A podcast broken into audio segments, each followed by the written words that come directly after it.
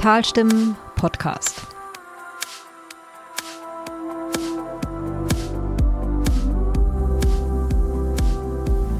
Herzlich willkommen zu einer neuen Podcast-Folge der Tegernseer Stimme, den Talstimmen. Wieder mal mit Peter Postosch. Hallo Peter. Hallo Martin. Mit Julia Jeckel, der Redaktionsleiterin. Hallo Julia. Hi. Ich habe mit dir angefangen, Peter. Das ist eigentlich extrem, aber das ist, äh, das ist Knigge aus dem letzten Jahrhundert eigentlich. Ja, ja, ne? klar. 90er. Bist du so ein Typ, der auch für Frauen ähm, äh, aufsteht, wenn sie, wenn sie den Tisch verlassen? Nee, ne? Äh, Aufsteht weniger, aber ich, äh, ich helfe ihnen mental. Oder, Okay. oder, oder nehme mental ab. Geht das eigentlich noch, Julia? Du bist äh, die Jüngste hier in der Runde. Nicht mehr ganz so jung, ne? Wie letztes Mal. Ich mein, du bist Sind wir immer jünger. Als schon. Technikelbe bist du immer jung geblieben. Ach, das ist gut. Ja, so mental reinhelfen. Also ich finde es ja immer eher irritierend. Vielleicht ist es auch so ein Tegernseer Ding. Vielleicht ist, hat es gar nicht so viel mit Weiblichkeit und Männlichkeit und Knigge zu tun. Moment, du meinst, nur am Tegernsee hilft man den Mantel bei euch in einer, in einer groovy Stadt, wo du herkommst oder wegkommst? Also ich sag mal so, Martin, ne? Du bist der erste Typ, der mir einen Mantel geholfen hat. ja, aber das ist dann vielleicht auch eine soziale Klassenfrage, oder? Könnte sein, ich weiß Ja, nicht. na, ernsthaft. Weil ich, ich bin so groß geworden, dass man Frauen in den Mantel hilft, dass man den Koffer oben aus dem Compartment rausholt, äh, dass man äh, natürlich äh, die Tür aufhält, äh, dass man, und ganz wichtig, zuerst ins Restaurant reingeht. Ich finde es sehr spannend. Ja, ich kenne auch Leute, denen das extrem wichtig ist. Ja? Ältere oder äh, in deiner Alter? Ältere. Ältere. Ältere. Also, ja, Ist witzig, weil das natürlich ähm, hier im Tegernseer Tal ähm, ist ja der, das Durchschnittsalter ein bisschen höher, äh, bei der einen oder anderen Dame und beim einen oder anderen Herr tatsächlich auch gut ankommt. Wir haben eine Situation kürzlich erlebt, wo jemand, der eigentlich es wissen müsste, älterer Herr, über den Tisch gelangt hat. Also der kam, wir, wir saßen äh, beim Essen und der kam rein und, und griff über den gesamten Tisch rüber und zwang quasi einer Frau, die dort saß, die Hand zu geben. Oh, statt wow. zu warten, ja. Aber das sind so komischerweise ungeschriebene Dinge, die man, glaube ich, heute War das bei einer Be Benefizveranstaltung oder? Ja, Fundraising. Ah, ein Nee, aber es war nicht die Fundraising. War, nee, nee, das nicht. Nee, okay. Ja, wir haben heute, wir haben spannende Themen. Wir haben äh, tipptopp äh, Themen. Äh, erstmal das Thema Beutegreifer. Ähm, Beutegreifer für dich, Peter. Äh, das ist nicht äh, die Bezeichnung für deine Freunde aus, aus der Slowakei oder Tschechei, wie wir hier noch sagen, äh, die hier die Mountainbikes mitnehmen, sondern es ist ähm, äh, der Fachbegriff für den Wolf, den Wolf und den Bären, die jetzt ohne, also quasi illegal, wie Menschen mit Migrationshintergrund äh, über die Grenze kommen und hier für Unruhe sorgen. Julia, du bist im Thema drin und hast dazu eine ganz eigene Meinung. Du sagst, nee, abschießen nicht, sondern was? Naja, ich sage, es gibt ja schon Möglichkeiten, zum einen Wölfe abzuschießen, das muss man einfach wissen in der Debatte. Also es ist nicht neu, es ist ein bisschen aufwendig. Okay, das heißt, äh, das, der Wolf muss erstmal Schaden angerichtet haben. Ja, also soweit ich das verstanden habe, muss der ähm, Wolf entweder über einen Zaun gesprungen sein oder eben in Nähe von Menschen gekommen sein, sodass man ihn quasi definiert als er ist gefährlich auf irgendeine Art und Weise. das äh, jetzt eine interessante These mit dem Wolf. Ähm, ich habe ja in meinem Kommentar geschrieben, äh, die Liebe zum Wolf nimmt mit der mit der Nähe zum Tier ab. Wenn man vor ihm steht, ist sie erloschen. Wenn man in Heidhausen wohnt, ähm, ist sie Heidhausen als Synonym für für romantische Naturliebhaber. Das ist natürlich polemisch, das weiß ich auch. Aber ähm, wenn man vor ihm steht, ist es anders. Du, Peter, bist ja ein, äh, ein, ein Monster-Jogger. Du gehst ja in die Natur, du gehst in die Berge. Peter hat auch jetzt Turnschuhe an. Ich möchte das schon nochmal erwähnen. Ja, weil ich nachher noch joggen werde. Nach Hause. Ähm, über die Neureuth übrigens heute. Ähm, ich tatsächlich, ja, ich war letztens äh, am Wallberg, äh, also von Kreuth aus dann über den Setzberg Richtung Wallberg gelaufen und da ist ja noch relativ viel Schnee und äh, und während des äh, Laufens dachte ich, weil da waren keine Spuren, also nichts, äh, es ist ja gerade umgespurt und so war irgendwie ein Neuschnee, dachte ich, oh, vielleicht ist es doch keine so gute Idee. In dem Moment dachte ich, weil irgendwie hier der Bär ist ja rübergekommen und jetzt läuft er hier irgendwo rum und, und musste mich daran erinnern, weil ich war ein paar Tage vorher im äh, Piemont Ähm, und äh, dort mit unserem Guide waren da unterwegs und der erzählt ja dann, dass dort insgesamt 130 äh, Bären äh, leben. Äh, ein Jogger war dann irgendwie zwei Wochen vorher ähm, gerissen worden von so einer Bärin und ähm, das war natürlich ein äh, super Zufall, also das passiert auch ganz, ganz selten. Aber dann wird einem schon ein bisschen mulmig da in den, in den Bergen. Ja, ich glaube, dass das, ähm, korrigier mich, Julia, dass das natürlich auch genau die Konfliktlinie ist. Auf der einen Seite diese anekdotische Evidenzgeschichte, ja, ich habe erlebt und ich habe gesehen und dann das Emotionale, ja, und es gibt dann halt auch gerissene Schafe von Bären oder von Wölfen und oder Wölfen, aber auf der anderen Seite ist es halt super selten. Und wenn du jetzt, und das ist die andere Seite der Konfliktlinie, ähm, wenn du die Statistik dagegen hältst, ist es höchstwahrscheinlich sicherer auf der Autobahn in deinem Leben einen schweren Verkehrsunfall zu haben, als von einem Bären oder von einem Wolf getroffen zu werden. Ja, oder von einer Kuh irgendwie niedergetrampelt zu werden. Ja, so. ja nur ich, also ich war ja unentschlossen, aber der Julia hat zu Recht in ihrem Kommentar darauf hingewiesen, dass es erstens Möglichkeiten gibt und dass es natürlich politische Inszenierung auch ist. Ähm, und wenn man die Bilder sieht von Aiwanger, Söder und, und Eigner in Oberaudorf äh, in der letzten Woche, dann weißt du, dass die CSU wahrscheinlich als, als die Bären zum ersten Mal oder der Bär äh, über die Grenze ging und darüber Kenntnis hat, hat man, glaube ich, in der Staatskanzlei bei der, in der CSU hat man einfach den, den Prosecco aufgemacht und gesagt, ja. ja. Ich muss auch sagen, ich wäre da ja beinahe hingefahren. Ich war ja so grundnaiv, dass ich diesen Pressekonferenztitel gesehen habe, so, wie hieß er nochmal? Äh, für die Beutegreifer, also halt so ein bisschen verschwurbeltes Vokabular. Und ich dachte mir so, ja cool, die gehen da jetzt hin und dann zeigen die da auch, wo die Wölfe leben und dachte so in der Naivität, ja, das muss ich mir anschauen. Und dann hatten wir zum Glück ein Gespräch und es wäre der totale Quatsch gewesen, weil erstens mal, die haben ja sogar die Bergstraße gesperrt. Zweitens mal weißt du ja, was die da sprechen. Es ist ja völlig klar. Aber es ist halt äh, ein Event gewesen, ne? Und ich bin froh, dass ich nicht dabei war.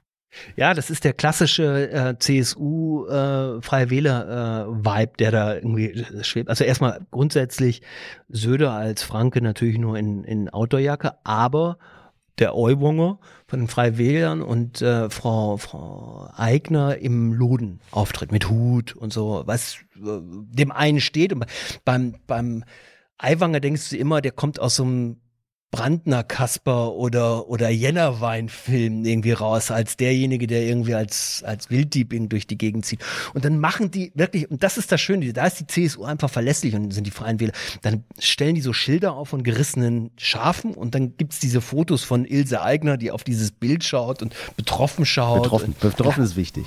Wahnsinnig betroffen schaut und dieses ähm, wir wir bringen da mal die Solidarität äh, nochmal äh, zur Geltung und es hat natürlich überhaupt kein Sachargument dort stattgefunden, sondern im Gegenteil. So einer wie Aiwanger betont natürlich nochmal den Konflikt Stadt-Land, ja, das sei ja alles nur städtisch getrieben, diese Diskussion, wir auf Land, wir kennen uns aus, wir wissen, wie es geht und da ist halt so krass flachpopulistisch aber wirksam. Ist ja, halt man, muss, man muss ja auch überlegen, wie viel Arbeit steckt in so einem Event. Also um solche Bilder überhaupt mal irgendwie aufzuziehen, muss es irgendeine Person, meistens aus der PR-Abteilung geben, die sagt, guck mal, wir haben das und das. Und dann schaut man sich, welches Schaf, welcher Winkel ist eigentlich der am überzeugendsten und dann wird das ausgedruckt und aufgezogen. Ja, man darf nicht vergessen, dass die CSU natürlich in der Pandemie massiv bei den Bauern äh, verloren hat, weil sie ja zum Team Sicherheit gehörte und der gemeine Landwirt hier im Oberland ja alles besser wusste als Herr Drosten und gesagt hat, ich bin immer in der frischen Luft und äh, ich kenne mich mit Medizin genug aus, ja, ich ähm, ich brauche so eine Impfung nicht und da haben sie ja massiv verloren jetzt holen sie die, also gewinnen sie den, den Boden, den ihnen übrigens die Freien Wähler auch streitig gemacht haben. Ja. Am Anfang sollte das ja ein reiner Aiwanger-Gauber-Termin sein, also Umweltministerium, Freie Wähler und, und stellvertretender Ministerpräsident. Und Söder, da, da, da muss man sagen, da macht ihn keiner was vor. Hat natürlich sofort gemerkt, Moment, langsam. Das kann kein Freier Wählertermin sein, das muss auch ein CSU-Termin sein und ist da auch mitgefahren. Man muss das wissen, dass man diese Diskussion, das ist bei ISA 2 ja nicht anders gewesen, dass man, wenn wir als Medien dorthin fahren, diese Propagandanummer natürlich mitmachen. Also und befeuern. Und ja, du kommst auch, glaube ich, dann nicht mehr raus. Also kannst du noch mit so einer objektiven Strahlung hinfahren. Im Zweifelsfall Also das, das war ja ein lärmendes Theaterschauspiel, da wirst du ja auch mit reingesogen. Und selbst wenn du danach anders berichtest, also ich glaube, dass das schon sehr schwer ist, da Abstand zu halten, wenn du da wirklich mitbekommst, dass die Landwirte halt stinksauer sind. Und das ist, glaube ich, der Punkt. Also ähm, die Frage, also wirklich eine interessante Frage, was Politik eigentlich ist. Also es gibt natürlich sehr unterschiedliche differenzierende Sorgen. Also ich kann mir sehr wohl vorstellen, als Schafhalter, als Viehhalter, der die Viecher auf die Alm jetzt schicken will. Wir hatten ja jetzt lange eine Regen- und Kälteperiode, jetzt sehr lange verschoben. Jetzt kommen erst die Viecher auf, ähm, auf, die, äh, auf die Alm. Und dass die natürlich Angst haben. Und das, das, das sind Lebewesen. Ja? Also bei aller Kälte, die die Bauern auch haben, wenn, wenn es um ihre Tiere geht, weil sie sagen, ähm, erst, das sind erstmal auch Wirtschaftsmittel. Ähm, du möchtest eben nicht, dass die gerissen werden. Ja? Du möchtest nicht, dass ein Wolf in so ein Gehege reingeht und das und, und Tiere nicht nur tötet, sondern auch verletzt. Da überleben ja vielleicht auch noch die ein oder andere nach einer Attacke. Das willst du nicht. Nur die Frage, die sich da stellt, ist dann, am Ende das Substrat dieser Ängste, die damit verbunden sind, übrigens auch für Menschen wie dich am Wallberg, die da einsam vor sich hin joggen, ist das Substrat dann so eine Panikmache? Nach dem Motto, ich behaupte jetzt erstmal, dass die alle abgeschossen werden, obwohl ich eigentlich das gar nicht kann, weil da gibt es auch ein EU-Recht, ja, und ich bin vielleicht gar nicht verantwortlich dafür. Ähm, und wie können wir, auch wenn wir darüber berichten, das auch sauber auseinanderhalten? Hm. Ja, es ist ein schwieriges Thema, aber am Ende des Tages sind es ja zwei unterschiedliche Themen. Das eine ist eventuell echte Ängste, die vielleicht auch fundiert sind. Und das andere ist Wahlkampf. Und äh, jetzt gerade verbinden sich diese zwei Themen irgendwie. Und die CSU kann das einfach sehr, sehr gut. Ja, ja, ja. ja. Wir ja. haben im Vorgespräch darüber gesprochen, dass die CSU wirklich ein Meister ist. Ähm, wir hatten diese Woche den SPD-Landtagskandidaten, hier einen 23-jährigen äh, Kreditler, Bruno. so hat er sich, einen jungen Mann, mhm. äh, Herrn Bruno Petros, sehr sympathisch, äh, aber was war dein Eindruck, Julia, von ihm? Ah ja, das ist ja immer gemein, über Leute zu reden, die nicht da sind. Aber ich meine, er ist halt jung, ne? Das merkt man. Er ist engagiert und was mich eigentlich vor allem erstaunt hat, ist, dass er halt so politisch schon redet. Und das ist, glaube ich, das, was vielen Leuten ein bisschen auf den Keks geht. So, ja, also ihr kennt es ja. Ich frage dich nach deiner Meinung und der Peter sagt mir seine Meinung und du auch. Aber wenn da jetzt jemand sitzt, der Wahlkampf macht, dann lenkt er halt unter Umständen auch erstmal vom Thema ab und sagt, das hier wollte ich Ihnen auch noch unbedingt erzählen. Mhm. Und da war er sehr professionell. Mhm. Ich, ich habe immer den Eindruck, äh, jetzt ein schwieriger historischer Vergleich, dass äh, die SPD hier in Bayern immer so einen, den Langemark-Effekt hat. Ihr seid zu, zu jung dafür. Langemark war, äh, war eine, ein Ort oder ist ein Ort ähm, an der Westfront im Ersten Weltkrieg gewesen und der gilt ähm, bei den Rechten äh, in der Weimarer Republik so als, als Mythosort, weil dort äh, sehr, sehr junge Menschen, 15-, 16-jährige deutsche Soldaten ins Feuer geschickt worden sind und äh, eine Stellung gehalten haben. Und ich habe den Eindruck, dass dieser arme Bruno Petros von der SPD quasi ins Feuer geschickt wird gegen eine übermächtige CSU. Also es ist das Kernland hier und man denkt irgendwie, ja, gegen Ilse Aigner hat man sowieso keine Chance. Und ich finde es interessant, weil ich kann das dem überhaupt nicht folgen, weil ich finde das jetzt nicht so schwer, wenn du einen guten Kandidaten hast, der aggressiv ist oder Kandidatin, der, der, der auch beißen will, dann könntest du bei eigenem eine Menge finden. Ja. Aber die CSU lebt auch von der Schwäche der anderen Parteien. Ja, oder es ist das Beißen. Also ich meine, das gefällt ja auch nicht jedem zu beißen und zu sagen, sozusagen, ich gehe aggressiv in den Wahlkampf rein. Also es ist ja auch so das klassische, Politik ist nur Macht, Politik ist nur gegenseitiges Aufeinanderhauen, aber Politik ist ja viel mehr. Und dieses mm. klassische, wir verhandeln oder wir reden mal über ein Thema oder wir zeigen auch mal die anderen Fakten oder wir machen es kompliziert. Ist ja ekelhaft. Ja gut, aber, aber im Wahlkampf, da, der Wahlkampf lebt von, von einfachen Sätzen und das macht die CSU natürlich nahezu perfekt ich würde sogar sagen, sie dreht es viel zu weit, deswegen der Populismusvorwurf. Diese Nummer vor ISA 2 ist wirklich, ist einfach richtig frech gewesen, da irgendwie am, am zwei, drei Tage vorher, bevor das Ding dicht gemacht wird, sich hinzustellen und sich als Verfechter der Atomkraft zu gerieren, äh, die jahrelang ignoriert zu haben, die jahrelang äh, auch vor einigen Jahren behaupten, zu behaupten als Finanzminister noch, ich werde im Zweifel zurücktreten, wenn wir die Atomkraftwerke nicht abschalten. Das hat Söder gesagt. Und jetzt kann er sich nicht dran erinnern. Das ist eine da, da überdrehen sie, aber das, da springt keiner drauf an. Ich verstehe, was du meinst. Also Wahlkampf muss ja nicht laut und aggressiv immer sein. Aber man muss schon sagen, was nicht gut gelaufen ist. Denn eins ist ja klar, die CSU malt hier ein Bild und keiner stört sie daran, dieses Bild zu malen. Alles läuft perfekt, wir haben alles unter Kontrolle. Bayern ist CSU, CSU ist Bayern. Und, und, und da, da ich, ich, glaube, ich glaube sogar sehr wohl, dass man aggressiv sein muss im Übrigen. Also wenn ich irgendwie bei 10, 12 Prozent äh, vor mich hin dümple und mein Gegner hat irgendwie das drei, vierfache, dann äh, habe ich meines Erachtens keine andere Wahl, als aggressiv aufzutreten, nicht nur die Fehler zu benennen, sondern auch äh, für meine Standpunkte laut einzustehen äh, und auch da vielleicht zu polemisieren. Ähm, ich muss ja nicht irgendwie auf das gleiche Niveau wie mein Gegner mich begeben, aber natürlich muss ich äh, Aufmerksamkeit generieren und das ist das, was die CSU zum Beispiel, ähm, das ist ja auch im Vorgespräch gesagt, sehr, sehr gut schafft, dass sie halt vor Ort ist, dass sie sichtbar ist. Die sind einfach da, die gehen auf die Volksfeste, in die Bierzelte, die sind da auch sehr diszipliniert, muss man sagen. Ja, da macht halt der Söder macht drei, vier Auftritte teilweise am Tag, fährt dann rum, er ähm, poltert, ja, polemisiert, klar, ja, gut, aber das ist er halt einfach ähm, und oder das ist die CSU im Endeffekt ähm, im Kern und ähm, und und die werden gesehen und die Menschen haben das Gefühl, die CSU interessiert sich für unsere Probleme und ist ein Teil der Lösung.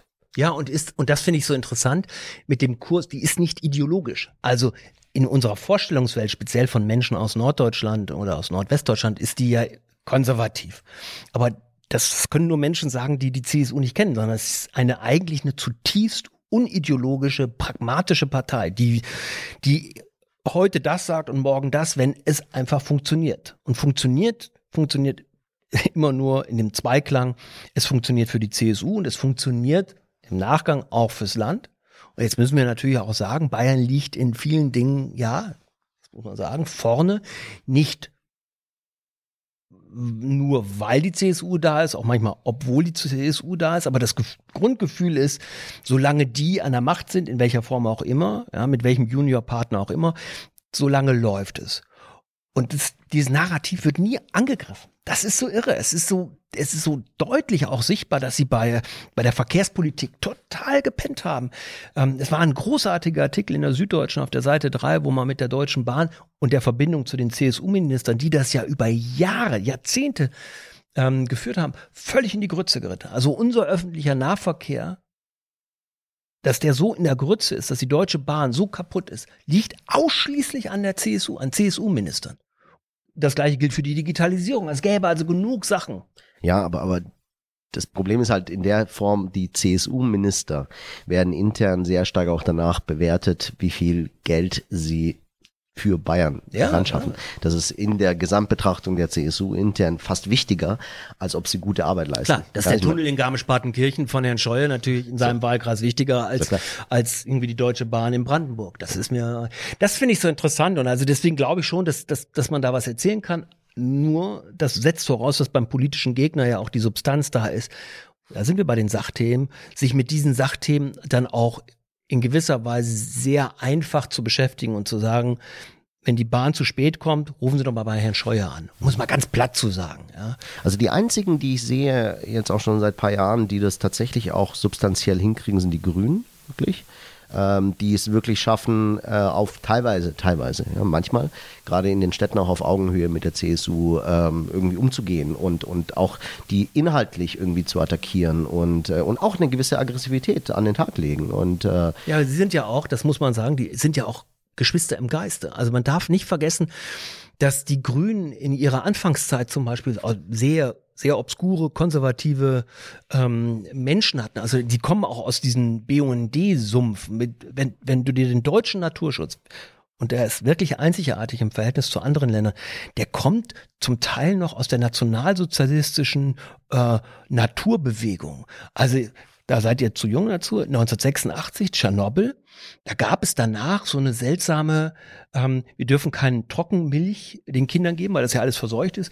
Jetzt ist wichtig, und das kam aus der grünen Ecke, ich kann mich da sehr gut, weil ich da bisschen. Peter, wir waren da beide sieben, ne? Also ich durfte, ich nicht, erinnern, ich durfte ja. nicht in Sandkasten. Genau. Ja, aber also. ihr, also ich war 16, 17, ähm, da wurde dann plötzlich das, das Bild der Mutter als ein, nur die einzig gesunde äh, Form der Ernährung dargestellt. Und da, da, da schwang auch immer dieser komische Mutterkomplex äh, äh, so mit, der, der bei den Grünen auch immer wieder in so einer komischen Altromantik äh, endet. Also auch was Wälder zum Beispiel angeht, Schutz von Wäldern, bloß kein Baum fällen, ähm, Wälder, wir kommen aus den Wäldern, wir wollen zurück. Dieses Degrowth, was jetzt bei den Linken ja sehr äh, in den Städten propagiert wird, also Nullwachstum, weniger Wachstum, weg vom Kapitalismus, da also es ist eine relativ einfache Nummer, du weißt es als Politikwissenschaftlerin, sehr viel Nähe ähm, zu, zu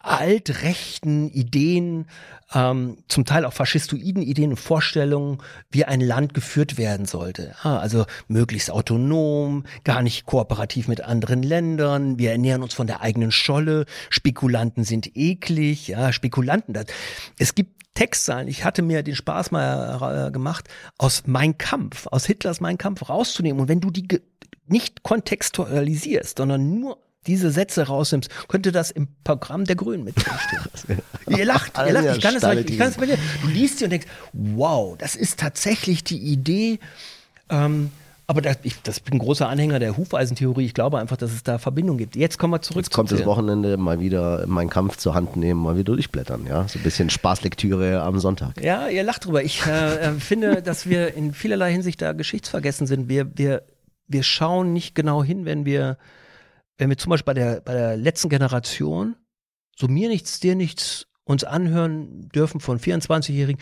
ja, wenn die Demokratie in die Krise geht, wisst ihr was? Und wir haben jetzt ja, Klima ist ja eine Riesenkrise, ähm, da machen wir mal einen ausgelosten Rat. Also die Idee ist nicht mehr repräsentative Demokratie, das funktioniert ja nicht. Es dauert alles zu lange. Ja, Kompromisse sind ein bisschen, wir müssen jetzt schnell handeln und deswegen losen wir jetzt einfach mal welche aus und die entscheiden dann. Das ist der Sound der Sowjets in den 30ern. Das ist die Räterepublik der 30er-Idee. Und, und was mich so, so, so stört, ist, wie schnell aus diesem grünen, linksliberalen Soziotop diese antidemokratischen Strömungen kommen. Und ich sage euch, es ist bei der CSU sehr häufig mit leichtem Wohlwollen auch darüber ähm, äh, berichtet worden, dass man sagt, wunderbar, die legen uns quasi die Argumente vor. Wir können uns jetzt als superdemokratisch gerieren, ja, äh, und auf der grünen Seite eine sehr seltsame Idee von Demokratie, das ist für uns eigentlich nur gut. Wir sind quasi die Hüter der Sicherheit. Die letzte Generation und die Grünen haben ja nicht, sind ja nicht äh, komplementär, also das ist ja nicht eins, sondern das. was glaubt ihr, ihr, ihr seid jetzt was glaubt ihr, woher kommt diese Jugend? Also was, was für einen sozialen Hintergrund hat, haben die? Ach, das ist bestimmt die Starnberger Jugend, das ist bestimmt immer so die Erklärung. Aber um das mal ganz kurz, ich beantworte deine Frage gleich oder zumindest denke mir was aus. Aber es ist doch auch so, was ich bei der letzten Generation immer so schwierig finde, die wird halt total da wird sich voll darauf fokussiert, so, das sind jetzt die, die kleben sich an und das machen Schwierigkeiten und jetzt stellen sie auch noch die Demokratie in Frage. Und sie nimmt dadurch der Klimabewegung, die ja viel pluralistischer aufgestellt ist, die Luft zum Stück weit weg, weil sich alle so auf diesen radikalen Gedanken fokussieren, ne? Und ähm, ja, das ist schon auch eine schwierige Sache. Triggert die euch? Nö. Ja, ey, positiv. Ich würde ja noch viel radikaler rangehen, ehrlich gesagt. Also ich finde das ja alles noch viel zu, viel zu vorsichtig und mit angezogener Handbremse. Was würdest du machen, Peter? Keine Ahnung, ich würde versuchen, wirklich nicht nur in Berlin die Infrastruktur äh, einbrechen zu lassen, sondern, sondern deutschlandweit irgendwie, dass ähm, auch, auch beispielsweise die Gewerkschaften da in der Hinsicht stärker ähm, mit ins Boot zu holen ähm, und und und. Ich würde ich würde ich würde aus meiner Sicht würde ich es radikaler denken, denn das Thema ist so groß äh, und die Wahrnehmung der Menschen ist äh, ist so erratisch. Mhm. Ähm, die verändert sich ständig. Mhm. Äh, da gibt es einen guten Spruch. Äh, frag mal irgendwie bei Turbulenzen in 10.000 Meter Höhe nach Atheisten. Da ist, da glaubt jeder an Gott plötzlich. Ja.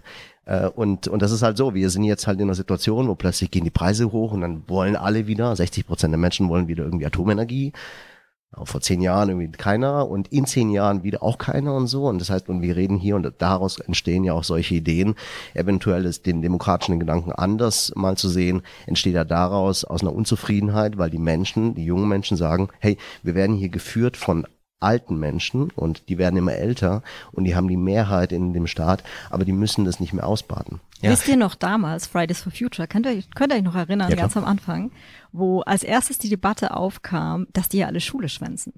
Und dass das Thema quasi umgedreht wurde. Also es ging nicht darum, dass junge Leute sagen, hey, wir haben keinen Bock, das zu erben, was ihr gerade massiv versaut, sondern es ging darum, dass die Schule schwänzen. Naja, also ich habe natürlich eine komplett andere Meinung. Äh, für mich ist, ähm, ist diese Klimabewegung eine eine unfassbar elitistische äh, äh Bürger, äh, Wohlstandsbürgerbewegung, die, äh, wenn du das von aus, aus dem von einem Klassenstandpunkt aus siehst, ähm, massiv die Interessen von Mehrheiten torpediert mit zum Teil wahnhaft sektenartigen Formen. Also das, was du radikalisiert äh, dir wünschst, stelle ich mir, wenn ich die sehe, auch in ihren Auftritten, medialen Auftritten, äh, die, die haben etwas Erweckungsartiges. Ich kenne das normalerweise nur von Evangelikalen, ja, die irgendwie mit komischen Zungen sprechen. Ähm, die sind beseelt und das macht mir immer Angst wenn Menschen anfangen, äh, so gefühlig, ähm, emotional daherzureden. Ähm, das Witzige an der Sache ist, dass, dass ich, also ich bin jetzt sehr wohl einer derjenigen, die sagt, nee, lass uns noch mal über Atomkraft nachdenken.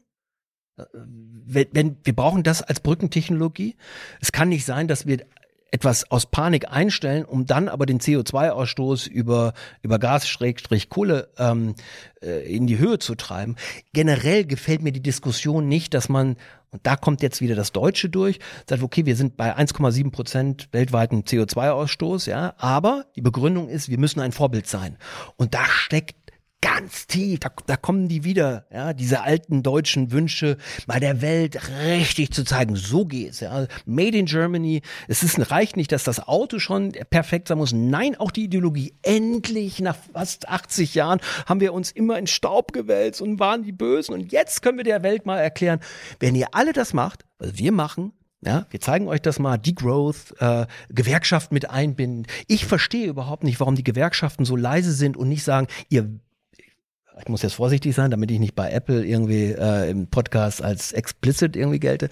Ihr Fieb, ähm, äh, wie könnt ihr allen Ernstes Arbeitsplätze gefährden? Denn das wird bei der ganzen Sache vergessen. Deren Ideen von Degrowth und von, von ähm, wir reduzieren hier mal alles, geht ja nicht auf Kosten von dir oder von mir, sondern es geht auf Kosten der Mittelschicht, der unteren Schicht, die sowieso belastet ist. Wenn ich im Stau stehe, wenn ich im Stau stehe, sage ich, I don't give a shit. Wenn aber jemand, der einen Auftrag haben muss oder der zum Bewerbungsgespräch geht oder der, der wirklich Stress hat, von, der steht schon oft genug im Stau und jetzt einfach aus einer Ideologie, aus einem zivilen Ungehorsam heraus. Dass die natürlich sauer sind, kann ich verstehen. Und ich möchte noch eins zur letzten Generation sagen. Wenn wir die Mittel uns angucken, die du ja richtig findest, und wir nehmen diese Mittel und sagen, die sind legitim, dann sind sie ja nicht nur, das ist unser Grundverständnis, Stichwort Kant, dann sind sie ja nicht nur für die letzte Generation legitim, sondern dann wären sie auch zum Beispiel für Querdenker legitim. Für die AfD. Was machen wir, wenn die AfD heute auf die Idee kommt, zu sagen, wisst ihr was, wir kleben uns fest, wir wollen nicht mehr Migranten haben? Ja, aber das passiert doch schon in der Vergangenheit. Das ist nicht die AfD, aber die Bauern stehen auch ständig mit ihren Traktoren irgendwo und, und finden wir das und so weiter. Nein, aber wir müssen es aushalten als Gesellschaft. Das ist ein Teil des Protestes. Äh, wir können nicht sagen, äh, Demos sind okay, aber irgendwie solche Protestaktionen sind nicht okay, weil sie sind äh, illegitim oder sogar illegal oder whatever. Nein, ich meine, das Thema am Ende des Tages ist, ist, ist immer die Frage, ähm, ist der Mittel, sind die Mittel, die eingesetzt werden für das Thema ausreichend oder akzeptabel? Ich persönlich finde deswegen, weil das Thema so groß ist und so wichtig ist und es gehört dauerhaft auf die Agenda und die Menschen sind einfach so satt und, und so saturiert auch in ihrem Wesen, dass sie immer wieder aufgerüttelt werden müssen für, für das Thema, ähm, dass, aber, dass, aber da dass, dass sie noch viel mehr Mittel da einsetzen. Aber da bist würde. du jetzt wirklich auf dem Niveau, die, die müssen aufgerüttelt werden. Klar. Weil das ist natürlich das, das die Aussage, die, die, die jeder, jeder Populist sagt. Also das ist die, das ist die dystopische Aussage zum Beispiel von Trump bei seinem Regierungsantritt. Amerika ist am Arsch, Amerika ist kaputt, alles Fabriken sind leer und und jetzt komme ich mit dem mit dem mit dem Heilsgedanken. Und das stört mich auch an dieser letzten Generation mit der wir wissen, wie es geht. Ihr nicht. Die Masse ist dumpf. Das ist ja auch, und das erinnert mich an alle Bewegungen, die totalitär sind. An die RAF, ja, die gesagt haben, auf, frag mal Herrn Fischer, ja, unseren ehemaligen Außenminister, wie er damals vor Opel-Werken stand und Flugblätter verteilte und die gesagt hat, bist du bescheuert? Mich interessiert, wie Kicker spielen. Und er natürlich gesagt hat, jetzt kann ich mich natürlich über die aufregen, dass der Opel-Mitarbeiter in Rüsselsheim es nicht verstanden hat, aber ich könnte ja auch auf die Idee kommen, das ist ja das Prinzip der Demokratie. Also Martin, ähm, das ist ja auch ein Stück weit deine Lesart. Also wenn wir nochmal einen Schritt zurückgehen, Fridays for Future war ja völlig in Anführungsstrichen eigentlich eine super langweilige Bewegung im Sinne dessen, was sie getan haben. Absolut. Sie sind einfach nur auf die Straße gegangen und sie hatten aber massiv viel Zulauf und es war krass. Und es weiter, hat und sich sie hatten viel einfach Erfolg. ja, viel und Erfolg. sie hatten sehr viel Erfolg und es hat sich weltweit einfach so eine Bewegung ergeben und es waren super viele junge Menschen. Also ich glaube, man muss schon auch immer diesen Generationenkonflikt mit reindenken. Ja. Und dann, was kam? Corona kam. Und danach hat es einfach nicht mehr funktioniert. Aber Und warum, dann- warum nicht? Warum nicht? Ja, weil man nicht immer mit den gleichen Mitteln und Methoden das erzielen kann, für das man kämpft. Nee, nee, ich glaube, weil, weil du die, und genau das ist das Problem in einer Aufmerksamkeitsökonomie. Die sind aus der Pandemie rausgekommen äh, und, und versuchten wieder Gehör zu bekommen. So, und dann gibt es zwei Möglichkeiten. Entweder mache ich da weiter, wo ich aufgehört habe, vor der Pandemie. Das Interessante ist, wir zählen mal durch. Fridays for Future vor der Pandemie, ein Klimagesetz, noch unter einer, unter einer schwarzen Regierung, also schwarz-roten in der großen Koalition, ein massives Klimaschutzgesetz. Die sind, was sehr smart war, zum Bundesverfassungsgericht gegangen und haben dort geklagt. Und mit dem Ergebnis, mit, mit einem, mit einem Urteil, von dem ich sage, wow, das ist also ich würde es mindestens esoterisch nennen, wenn du einer Generation jetzt sagst, du bist auch verantwortlich für die Generation in 20, 30 äh, Generationen später. Das ist eine, eine schwierige, sehr schwierige. Sagen also, viele dazu auch wissenschaftlich dazu, by the way. Nee, ich ähm, glaube nicht, aber das ist eine andere Geschichte, weil wir wollen nicht über das über Karlsruhe reden. Nur, sie waren ja erfolgreich im politischen Bereich. Jeder hat sich des Themas angenommen. So, jetzt kommen sie aus der Pandemie raus und es, es dauert wenige Monate, bis wirklich alle alles, was mit Klima zusammen, also zumindest in meiner Peer Group, und ich bin ja nicht nur in, von alten weißen Boomern umgeben, sondern auch von Jungen, sagen, fuck it. Und ich will euch einen Beweis dafür geben, Faschingsumzug Kreuz. Und die meisten Jugendlichen, das war nicht nur die örtliche JU, sondern die meisten jugendlichen, jungen Menschen haben gesagt, Klimakleber, leck mich. So, und jetzt stellt sich mir die Frage, wenn du es schaffst, binnen weniger Monate dich mit radikalen Sachen so in die Nesseln zu setzen und auch so antidemokratisch zum Teil direkt im politischen Vorfeld, obwohl du gestützt wirst, massiv von öffentlichen äh, Publikationen. Der öffentlich-rechtliche Rundfunk bedient, der spricht ja auch immer von Aktivisten, das finde ich auch sehr geil. Ja? Also das Wording, das Framing der, dieser letzten Generation, das ist ja immer so bestenfalls ausgleichend, gerne aber auch sympathisierend. Und trotzdem finden die in der Bevölkerung null Zulauf. Im Gegenteil. Ja, aber Also, das das ist ist doch genau das Problem auch, ne? Das ist jetzt ein bisschen anekdotisch, Martin, aber Nee, nee, ist nachweisbar. ähm, In dem Moment, wo, ab- sie, wo die letzte Generation anfängt, normal zu demonstrieren, so wie jetzt vorgestern in Berlin, siehst du, dass das eine kleine Gruppe ist. In dem Moment, wo sie sich auf die Straße äh, festkleben und einen Stau verursachen, wirken die größer. Das sind, das sind, das sind Die Frage ist ja äh, in diesem Podcast zumindest, würde ich sagen, äh, was hat es fürs Tegernseer Tal äh, Ja, zu tun und wie kriegen wir das Frage. Ganze runtergebrochen? Ja, absolut, können Ähm. wir. Weil wir hier, ich habe eben mit einem Bürgermeister zusammengesessen, ging um ein anderes Thema, aber auch eben um Energie und der beschrieb das Tegernseer Tal, echt schönes Wort übrigens, ähm, na, als Entenhausen.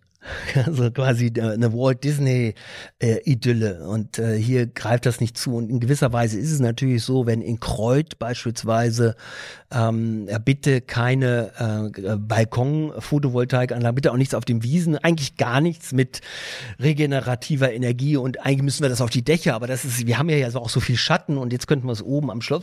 Also klassisch deutsch, verhindernd, geht nicht, können wir nicht draußen, nur Kännchen. Ja. Und, äh, und das, mein Eindruck ist, dass wenn die sich hier nicht bewegen in, mit dem Thema, das ist natürlich hier eine Boomer-Cringe-Generation, die hier das Sagen hat, dann wird ihnen das von Berlin aus einfach aufs Auge gedrückt, glaube ich.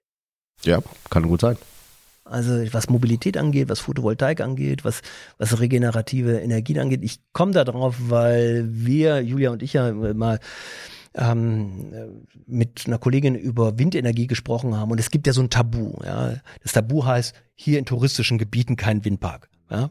Bei den blöden Ossis da oben ist genug Platz, ja, die haben sowieso nichts, da sollen sie einen Windpark hinstellen. Ja, aber es gibt auch andere Argumente, dass halt auch weniger Wind hier unten im ja, Tal weht. aber natürlich nicht auf dem Berg. Auf also dem Berg sobald nicht. du auf 200 Meter. Das stimmt, ja. So, also, aber das ist natürlich unvorstellbar. Das ist unvorstellbar. auf dem Berg? Also ich glaube, sie würden eher, eher ähm, überall Toiletten für Transsexuelle aufbauen als, äh, als, als, ein, als ein Windpark. Ich will nicht dem Windpark das Wort reden. Ihr seht mich als strikten Gegner von Windparks. Aber Bist du, oder? ja, ich würde lieber ISA 2 wieder anmachen. Das merkt man gar nicht. Martin. Aber ich meine, ehrlich gesagt, wir haben doch jetzt alle nicht so die super äh, fundierten Ideen, wie hier überhaupt Windenergie funktionieren kann. Ich habe eben nur die Info erhalten, dass es, äh, ich bin immer davon ausgegangen, das Tal kann sich nur, was regenerative ähm, Energien angeht, vor allem über Sonne nach draußen, also eigentlich über Sonne einfach auch selbst versorgen und noch mehr theoretisch ähm, gewinnen, weil da gibt's ja auch diesen Standortplan von Miesbach, wo sie geguckt haben, wo kann man eigentlich ähm, PV-Freiflächen hinhauen. Die versuchen das ja vor allem wirklich auch auf Gelände zu machen, was jetzt nicht die klassische Almwiese oder so ist, sondern wirklich, wie heißt so schön, Ablagerstätten oder irgendwie. Ja, gerne eine Kiesgrube. Ja, so. genau, also, genau, Ja, genau. das ist natürlich die alte CSU-Nummer. Jetzt kommen wir wieder auf die CSU. Ja, ähm, wenn ich nicht mehr weiter weiß, gründe ich einen Arbeitskreis. Ich, ich delegiere das weg, zerfaser das in hier Energiewende Oberland. Hier machen wir einen Ausstoß, da machen wir eine, eine Arbeitsgruppe. Hier setzen wir uns mal talweit zusammen. Klammer auf. Es passiert einfach nichts. Wir sind das Tegernseer Tal ist ganz weit hinten beim Ausbau regenerativer Energie. Ähm, keiner wollte, ich kann mich noch an Gemeinderatssitzungen erinnern, wo gesagt wird, ja, aber max, maximal ein Drittel der Dachfläche darf, sonst sieht das ja scheiße aus. Ja. Und, und das meine ich, also da trifft euer Argument, dass eine alternde Gesellschaft, und das Tegernseer Tal hat eine alternde Gesellschaft, einfach immer nur sagt, nee, nee, bis jemand sagt, so, wisst ihr was, ihr habt jetzt genau fünf Jahre Zeit, dann ist 90 Prozent oben auf den Dächern Photovoltaik, ist uns völlig wurscht, ihr müsst es machen. Und das ist ja auch dieser Habeck-Gedanke mit der Heizung, ja.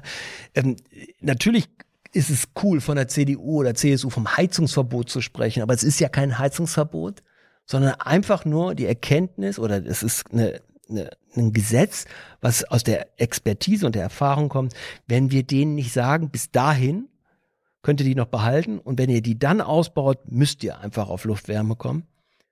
Dann würde sich hier nichts bewegen. Also das Tegernseer Tal steht da natürlich wie so in so einer Petrischale, kannst du eigentlich das eins zu eins übertragen. Das ist die bockige Boomer-Generation, die sagt, es soll alles so bleiben, wie es ist. Und, und da zum Beispiel finde ich, hat die CSU eine massive Schwäche, dass sie bei solchen wichtigen Themen eigentlich keine klare Strategie vorgibt und auch keine hat. Also bei sowas zum Beispiel ähm, hat die überhaupt gar keine Vorstellung, wo wollen wir in 15, 15 Jahren sein und wie können wir als CSU, aber auch mit den ganzen Ortsverbänden zusammen da an einer, einer konsistenten Strategie arbeiten und mit welchen Aussagen und welchen Messages gehen wir da raus. Und, äh, und da sehe ich zum Beispiel auch sehr viel Potenzial für, für Streit, gibt's jetzt auch schon an der Basis, weil die Leute einfach sagen, das ist mir zu wenig. Irgendwie diese ständige Rumgespringe von äh, erstmal das, dann das, das, wofür Söder halt steht, ja, wie das Fähnchen im Wind. Das ist mir, bei, das ist uns bei solchen essentiellen Themen, die auch die Bürger sehr stark betreffen und klar manchmal überlagert werden von Corona oder von Krieg oder was auch immer, aber an sich sehr stark betreffen, da haben wir keine klaren Antworten. Ja, ich, also ich glaube, dass das Interessante, wenn wir jetzt nochmal die CSU hier angucken, es gibt CSUler hier, die unglaublich technologieoffen sind. Also die auch sagen, okay, let's give it a try. Ja? Wie kriegen wir das, wie kriegen wir die Photovoltaik rein? Wir, wir, wir, müssen, wir müssen die Leitung verändern. Ja? Ähm, wir, wir müssen, ich habe eben, dieses Gespräch war wirklich mit dem Bürgermeister und einem Experten interessant, weil dieser Bürgermeister gesagt hat, ja, okay, lass, lass uns, das, was braucht's dafür? Ja? Der ist sehr pragmatisch. Um dann aber zu erleben, dass der, dass im Kreistag beispielsweise die Bauern, die wenigen Bauern, die da noch drin sind, sagen, nee, Landwirtschaft, speziell Bayernpartei, also das sind ja echt Vögel, die sind so schräg. Also die haben einfach Angst, dass ihre, ihre Weideflächen mit Photovoltaik äh, zugestellt werden. Dann wird gesagt, ja, aber unter diesen Photovoltaikanlagen ist, findet Leben statt. Ja, also man kann es sogar ernten. Also man kann sogar eine, eine, eine Ernte damit einfahren. Es ist natürlich nicht mehr eine Kuhwiese, das ist klar, aber es ist, man kann damit noch arbeiten. Es wird nicht versiegelt, diese Fläche. Und da gibt es einen Widerstand. Und das Interessante ist, wenn man sich anguckt, die Landwirtschaft in Bayern, die trägt zu einem, ich glaube, unter ein Prozent oder zwei Prozent am, am Bruttoinlandsprodukt teil. Die ist zahlenmäßig eigentlich überhaupt nicht groß. Es gibt, ich habe, wir haben einen Kommentar in einem unserer Artikel. Ähm, ich habe die Zahlen nicht verifiziert, aber ich könnte mir vorstellen, dass es stimmt. Es gibt mehr Hartz-IVler in Bayern als Bauern. Ja? Also die Vorstellung, dass du denen so nach dem Mund gehst, ist angesichts der Zahlen, die sie für die Wähler darstellen, eigentlich gar nicht ähm, repräsentativ. Und das Interessante ist auch, dass die CSU ja mal technikoffen war. Also, dass dieses Bauernland Bayern, was nach 45 massiv von Nordrhein-Westfalen unterstützt worden ist mit, mit über den Länderfinanzausgleich. Also die, die, die Kumpel sind in die Grube gefahren, damit Bayern nicht verhungert. Nach dem Krieg zwischen 45 und 49 sind im Erdinger Moos Menschen verhungert. So, dann kommt Strauß und dann gibt es im Erdinger Moos einen Flughafen und dann gibt es die, die, die, die EADS, dann gibt es, dann gibt es eine, eine Airbus. Also die gesamte Luftraumfahrttechnologie hat in Bayern stattgefunden, die Ansiedlung von Siemens, Bayern, weil sie technologieoffen waren. Und jetzt kommt so eine schwiemelige, nee, es muss alles so bleiben, wie es ist. Bitte, bitte nicht anfassen, ja. Wirtschaftlich muss es sich lohnen, ja, aber bloß nichts ausprobieren. Und das hätte es unter Strauß nicht gegeben. Damals. Naja, ich frage ich frag mich, und das, da, da schließt sich mein Argumentationskreis. Das ist die Verbindung der CSU jetzt mit den Grünen, die auch sagen, ich will es konservieren. Ich will, dass es so bleibt. Und es wird nicht so bleiben. Es wird, das ist, Achtung, der Leopard, großartiges Buch, kann ich sehr empfehlen, das ist der erste. Heißt, wenn es so bleiben soll, wie es ist, muss sich alles ändern. Also werden die Grünen der nächste Juniorpartner der CSU. Ah, sind sie ja zum Teil sind auch schon. Sie schon. sind sie schon. Also wenn, wenn du, wenn du in Nordrhein-Westfalen, das ist. Nein, der CSU, also der CDU ist klar. Und auch der, nein, das ist nicht so klar. Ja, ich glaube. Ja, ich frage ja nur. Mich interessiert, mich, mich interessiert, ich habe keine Parteifreunde. ich bin Freund, fragst du. Ähm, aber es ist interessant, ähm, mal gucken, wo der nächste äh, Weg hingeht ins Tal. Ähm, wir haben ja jetzt noch ein paar Podcasts. Ihr werdet demnächst alleine sein. Ich werde zugeschaltet äh, äh, im Podcast. Richtig. Technik. Also bist Stichwort du immer Technik. noch da. Ich, ich, ich, Ihr werdet gar nichts merken, es hört sich fast genauso an. Fast genauso. die Ja. Technik Elbe aus Kreuz wird dafür Sorge Du, tragen. du bist dann aus dem äh, gelobten Land, äh, den, Der technikoffenen Land, USA, ja, ich werde aus den zugeschaltet. USA zugeschaltet. Und, Und ein äh, bisschen aus den USA erzählen, ja, genau. ja, äh, auch äh, ja im Endeffekt aus dem Tegernseer Tal der USA, äh, Long Island. Long Island, ja, genau. Jetzt, ähm, da, mal gucken, was ihr so für Fragen für mich habt. Wie ist das Wetter? Kannst du das Meer sehen? Von der Insel. Mhm. Äh, von Siehst du der, das Meer eigentlich? äh, wenn ich aufs Dach stiege, könnte ich das Meer sehen. Es ist so ein bisschen wie hier, wenn ich auf mein Dach stiege, stüge, auch, auch stügest du doch aufs Dach, äh, dann kann ich den See sehen ähm, und ich könnte auf dem Dach das Meer sehen. Ja, das Wenn ich den See sehe, brauche ich kein Meer mehr, sagt man so schön. Oh, Das ist so ein Und, schlimmer äh, DDT-Satz. Das ist wirklich, das ist etwa auf dem Niveau, wenn Menschen, wenn ich sage, wo ich herkomme und sage, gibt's Bielefeld noch? Du hast sofort den Wunsch, den, so ein Headbanging zu machen. Bam, ich sehr, sehr den gern genommener Spruch von mir. Ja. Ganz. Bielefeld? Gibt's das überhaupt? Das ist ganz schlimm, ja. Gut. Ja, recht herzlichen Dank äh, für dieses Gespräch. Euch ein, äh, eine schöne Zeit hier im Frühlingserwachen des Tegernseer Tals, mehr oder Freu mich. weniger. Bis dann. Tschüss.